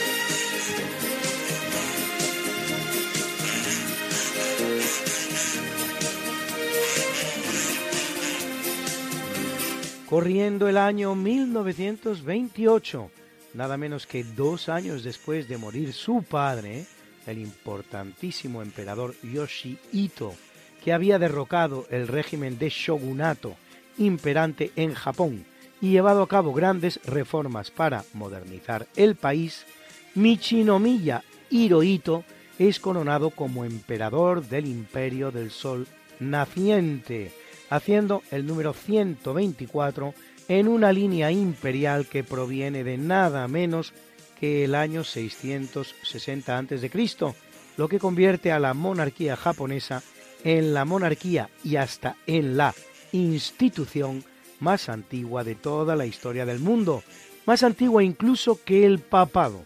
Esto en el plano de la tradición, en el plano estrictamente histórico es algo menos antigua, pues la mayoría de los historiadores consideran a los 14 primeros emperadores, desde Jimnu, que sería el primero, hasta Chuai, y todos ellos muy longevos, excesivamente longevos a históricamente longevos, como legendarios. El primer emperador estrictamente histórico habría sido Ojin Tenno, que habría reinado desde el año 270 después de Cristo durante 40 años hasta morir a la edad de 110, lo que rebaja la antigüedad de la monarquía japonesa por detrás del papado.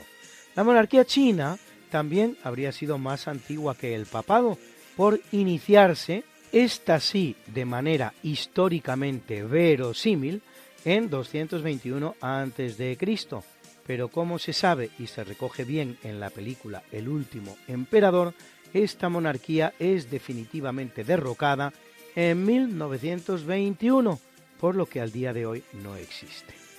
Volviendo a Hirohito, inicia su reinado como monarca absoluto con poderes ilimitados y en calidad de tal participa en la Segunda Guerra Mundial, de la que el imperio del Sol naciente sale derrotado tras haber podido ser incluso ejecutado por los vencedores, como lo serán el resto de los dirigentes japoneses al terminar la guerra, lo cierto es que el general norteamericano MacArthur, vencedor de la contienda en el Pacífico, decide contar con él en el nuevo orden constitucional que prevé para el país y le impone. Y aunque Hirohito tendrá que reconocer ante su pueblo no ser Dios, como habían sido considerados en cambio sus predecesores, reinará durante un largo periodo de 44 años todavía, hasta 1989, elevando a su país a la condición de uno de los más ricos de la Tierra, con tasas de crecimiento económico espectaculares.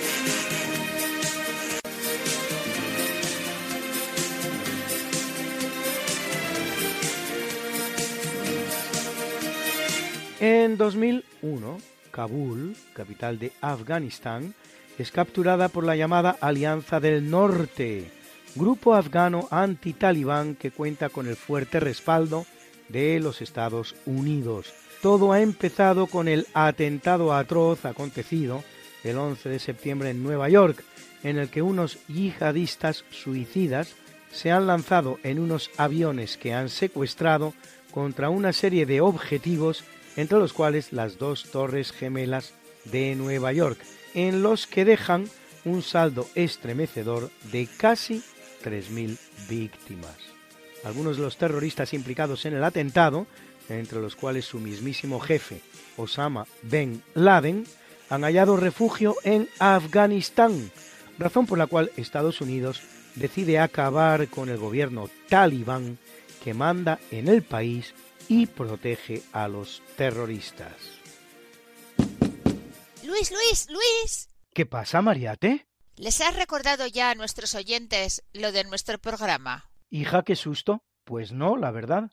Pues hay que hacerlo, Luis. Pues sí, amigos, porque todos los jueves a la una de la mañana y muchos domingos a las tres de la tarde, Mariate Aragonés, que es mi mujer y este servidor, estamos de nuevo con ustedes contándoles más y más historia. Pero historia de la buena, con mayúscula. En el programa Esta no es una semana cualquiera. Y con la mejor música. Mariate, ¿y los que no puedan escucharnos en directo? Siempre pueden entrar en el podcast del programa. Esta no es una semana cualquiera. Acuérdense, esta no es una semana cualquiera. Y escucharlo a la hora a la que más les guste escuchar la radio. Pues ya lo saben amigos, esta no es Una semana cualquiera. con Mariate Aragonés Y Luis Antequera. la historia como es. Y no como nos gustaría que fuera.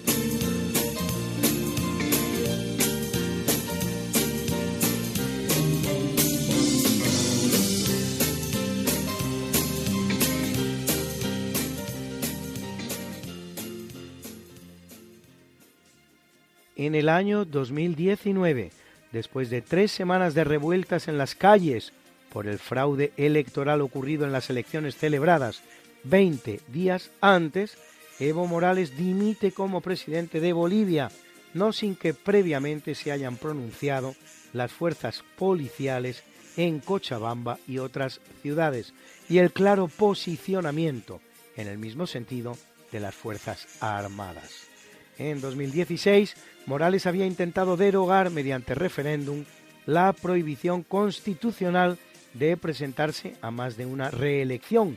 Y a pesar de salir derrotado, se presentará a ellas gracias a una resolución del Tribunal Constitucional Plurinacional, según la cual la Constitución boliviana, al establecer esa limitación de mandatos, quebrantaba un tratado internacional al que Bolivia se hallaba adherida, el Pacto de San José de Costa Rica. Como se ve, cuando el poder está corrompido, toda decisión es posible. Termina así un gobierno, el de Evo Morales, que ha durado 14 años, primer presidente boliviano de origen indígena. Tras un breve exilio en México primero y en Argentina después, Morales vive hoy en Bolivia, esperando muy probablemente la posibilidad de volverse a presentar para un nuevo periodo presidencial. Bruna, Bruna, nació María y está en la cuna, nació de día, tendrá fortuna. Por dar a la madre su vestido largo y entrar a la fiesta con un traje blanco. Y será la reina cuando María cumpla 15 años.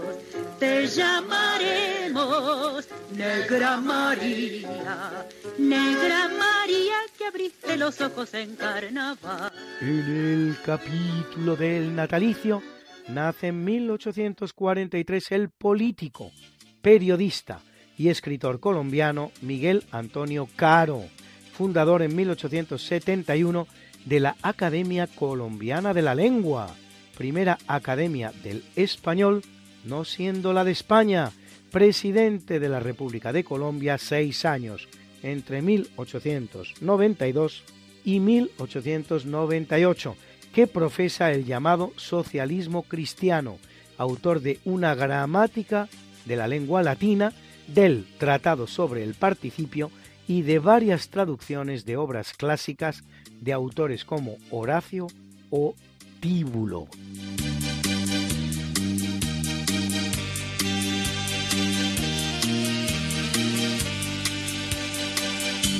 En 1834 ve la luz José Hernández, político argentino y sobre todo escritor, autor de obras como Los 33 Orientales o Instrucción del Estanciero, y por encima de todas el poema narrativo El gaucho Martín Fierro, seguido de La Vuelta de Martín Fierro, considerada la obra cumbre de la literatura argentina, con pasajes insuperables como este que le gustaba tanto a mi madre, por cierto, argentina de nacimiento y de corazón.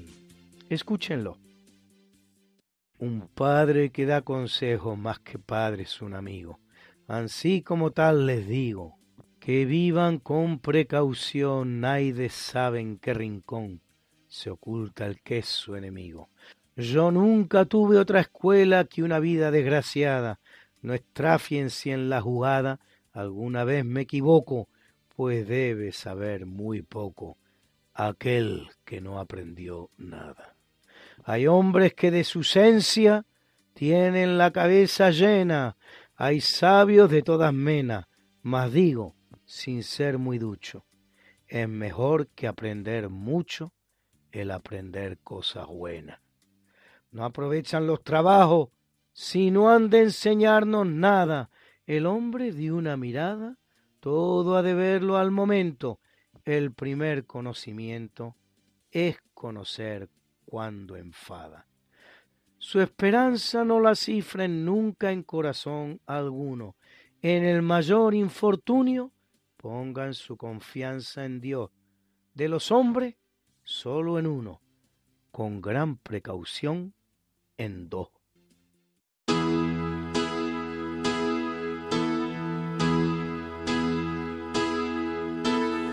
Vivo per lei da quando sai la prima volta l'ho incontrata, non mi ricordo come, ma è entrata dentro e c'era stata. Vivo per lei perché mi fa vibrare forte l'anima. Vivo per lei e non è un peso. Vivo per lei, anch'io lo sai, esserne geloso. Lei è di tutti quelli che hanno un bisogno sempre acceso,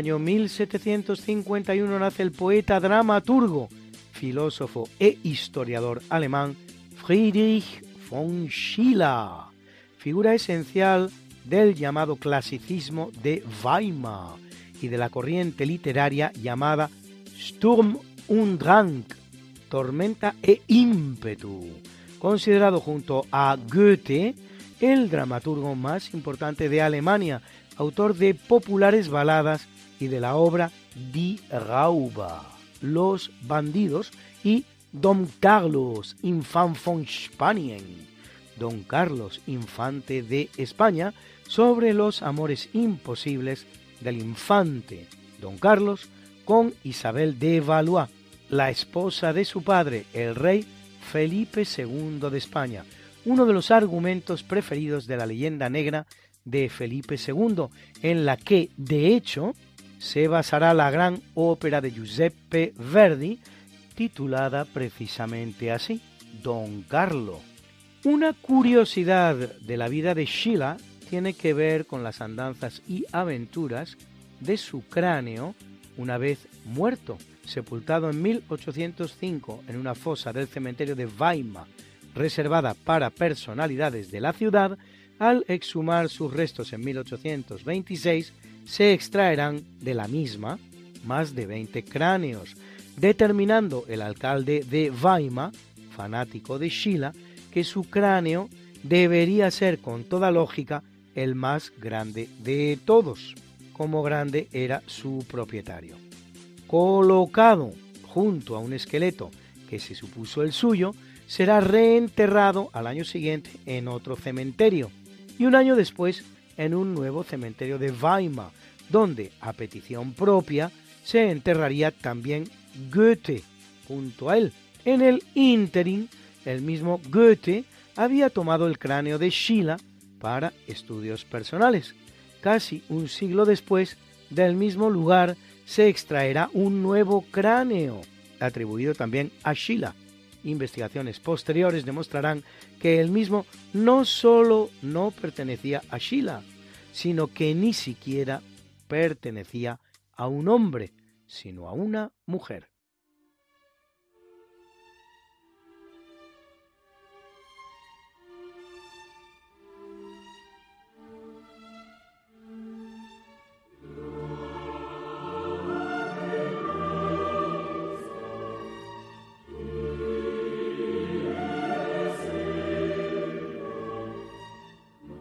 En el capítulo del obituario, en el año 1982, pasa al otro barrio Leónidas Brezhnev, presidente de la Unión Soviética y secretario general del Comité Central del Partido Comunista de la Unión Soviética desde 1964, cargos en los que había sucedido a Nikita Khrushchev.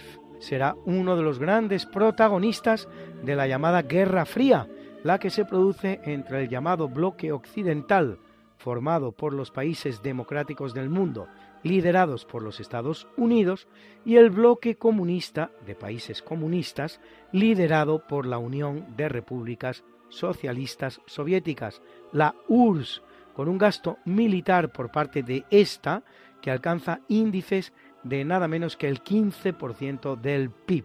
Durante su mandato, se produce la llamada Primavera de Praga y la invasión de Checoslovaquia por los tanques del Pacto de Varsovia al mando de la Unión Soviética.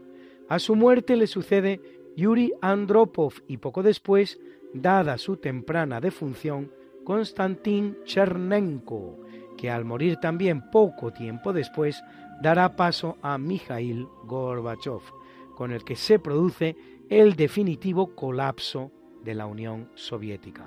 El gobierno de Brezhnev ha durado 18 años en los que la URSS es un gigante de barro, segunda potencia militar del mundo, pero con unos índices de crecimiento y bienestar interior despreciables.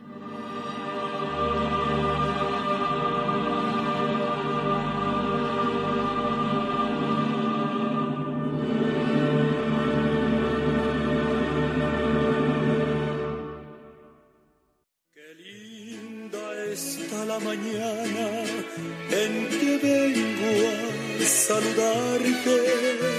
Venimos todos con gusto y placer a felicitarte.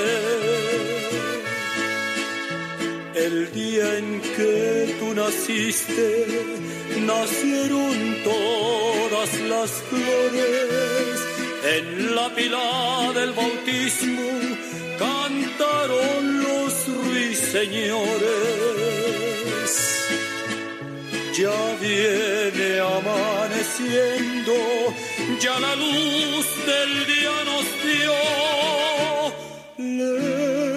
Levántate de mañana, mira que ya amaneció y felicitamos hoy a Igor Dmitrievich Novikov, astrofísico y cosmólogo ruso, autor del principio de autoconsistencia que lleva su nombre, importante contribución a la teoría del viaje a través del tiempo, una de cuyas consecuencias podría llegar a ser la existencia de universos paralelos, que cumple 88 Felicidades, maestro.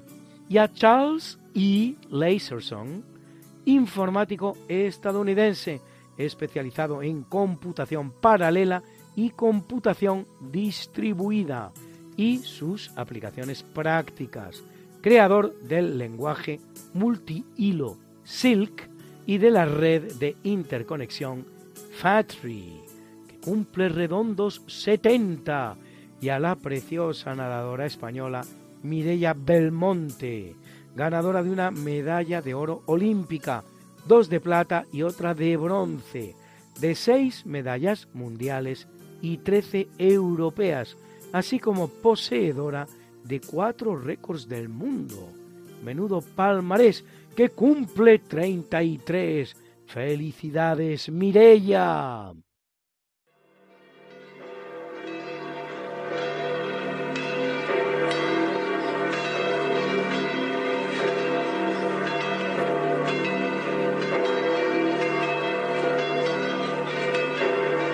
Y celebra la Iglesia Católica a León Magno, Papa y Doctor, Papa y Doctor, Papa y Doctor. A Andrés Adelino, Adelelmo Constantino, Ninfa y Trifón, mártires, mártires, A Baudolino, patriarca, patriarca, patriarca a Gobriano, monitor y probo,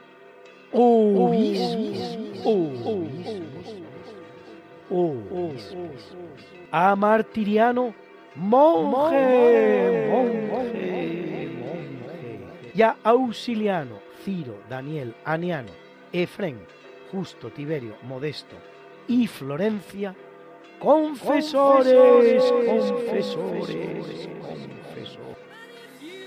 Something that must be done, and it can only be done by one. There is nothing more to say, except it's a lovely day for saying it's a lovely day.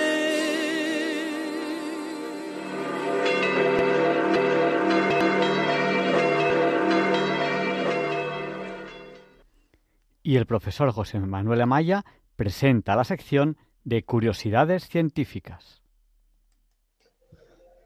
Buenas noches, señoras y señores oyentes. Soy José Manuel Amaya y como siempre me dirijo a ustedes desde este programa y en esta emisora que para mí es un gran honor.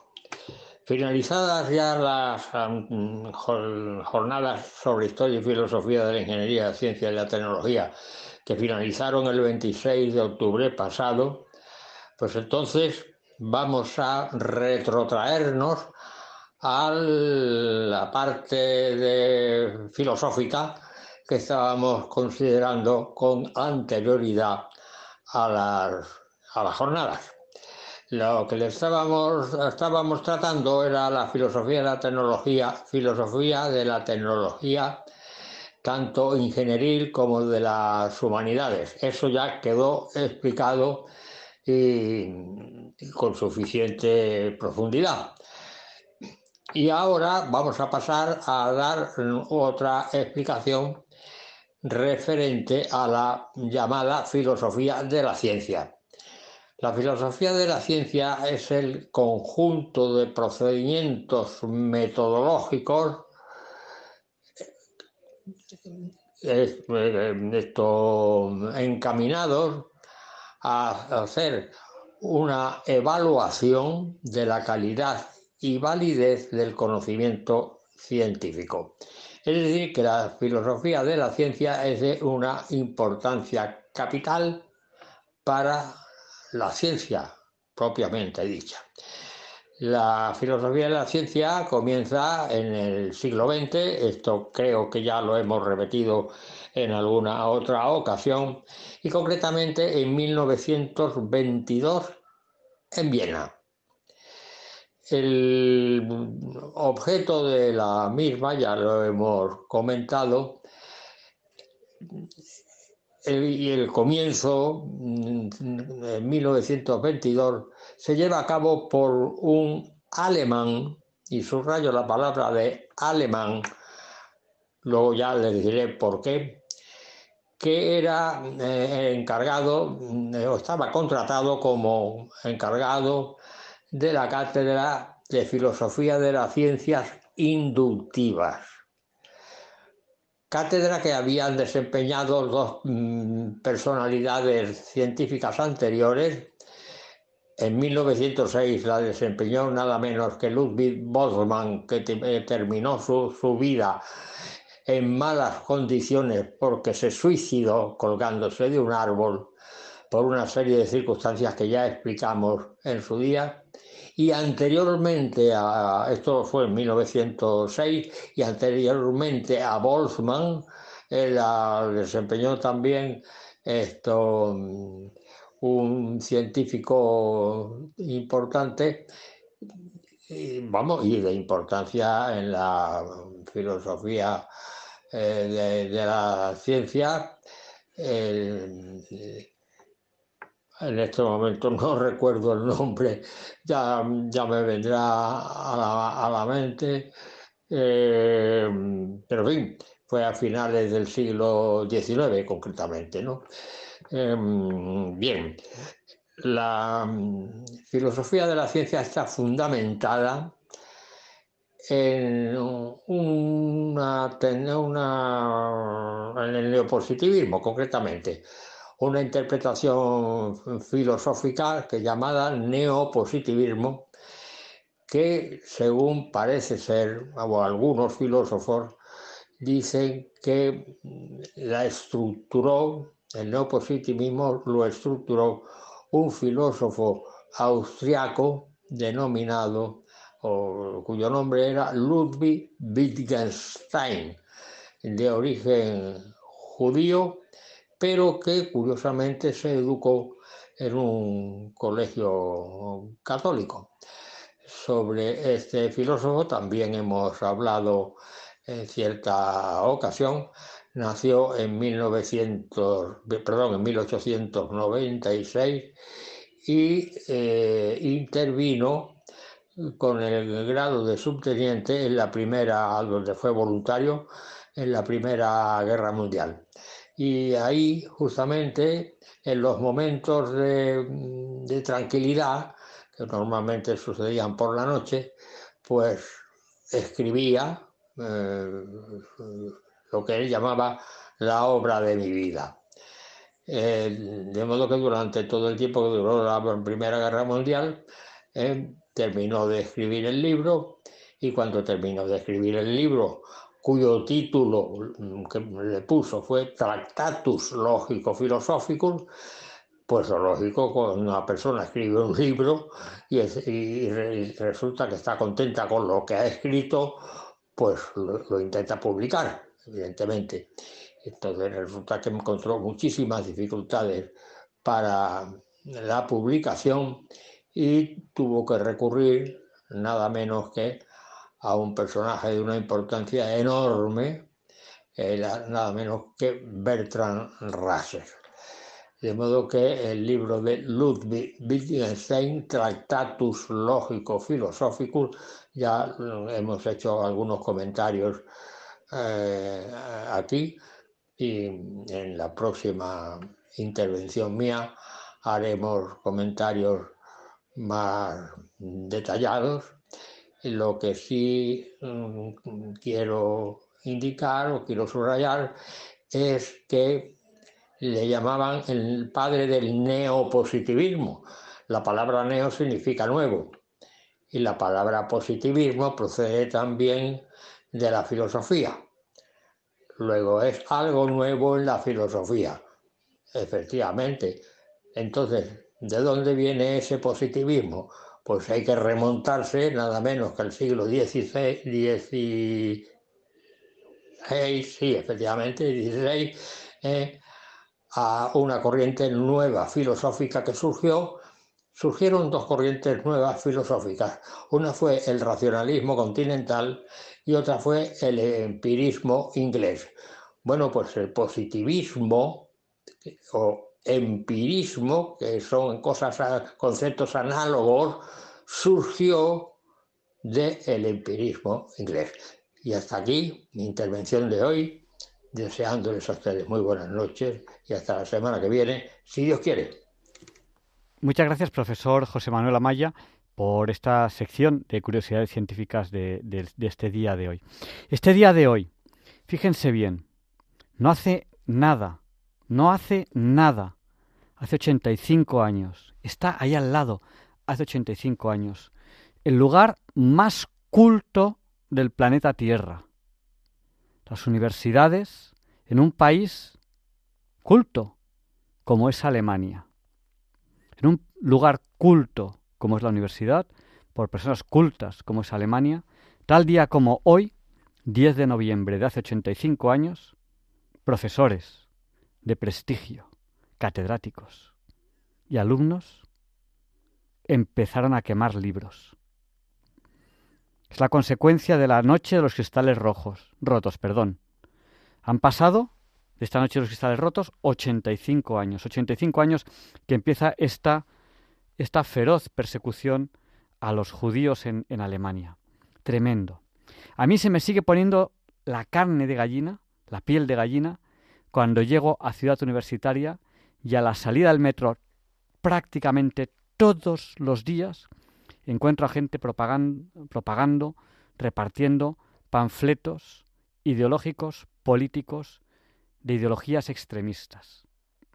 Y a mí se me pone la carne de gallina. Yo tengo criterio, soy mayor, he vivido muchas cosas. Niños de 17, 18 años llegando a la universidad, se les ofrece ideologías extremistas en la puerta del metro de Ciudad Universitaria en Madrid. Tremendo.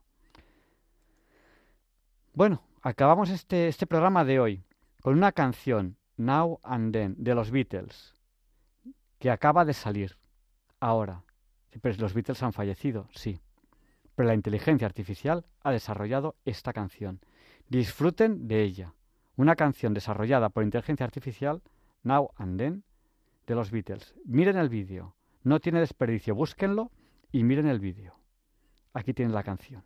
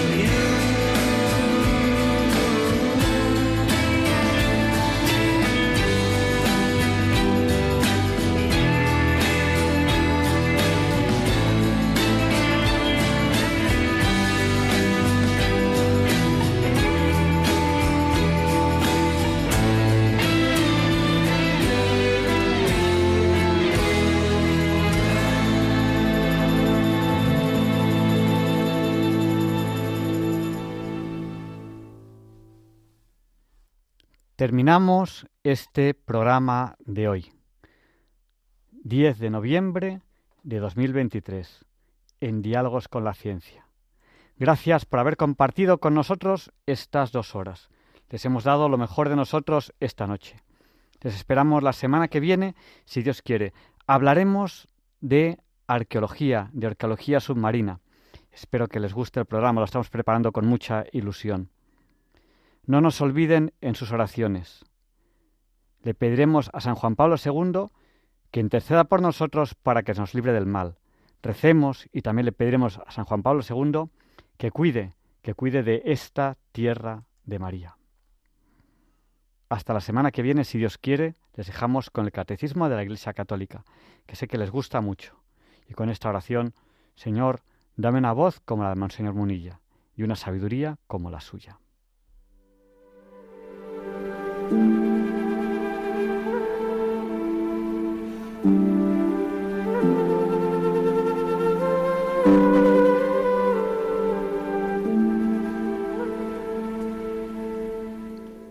Y así concluye en Radio María el programa Diálogos con la Ciencia.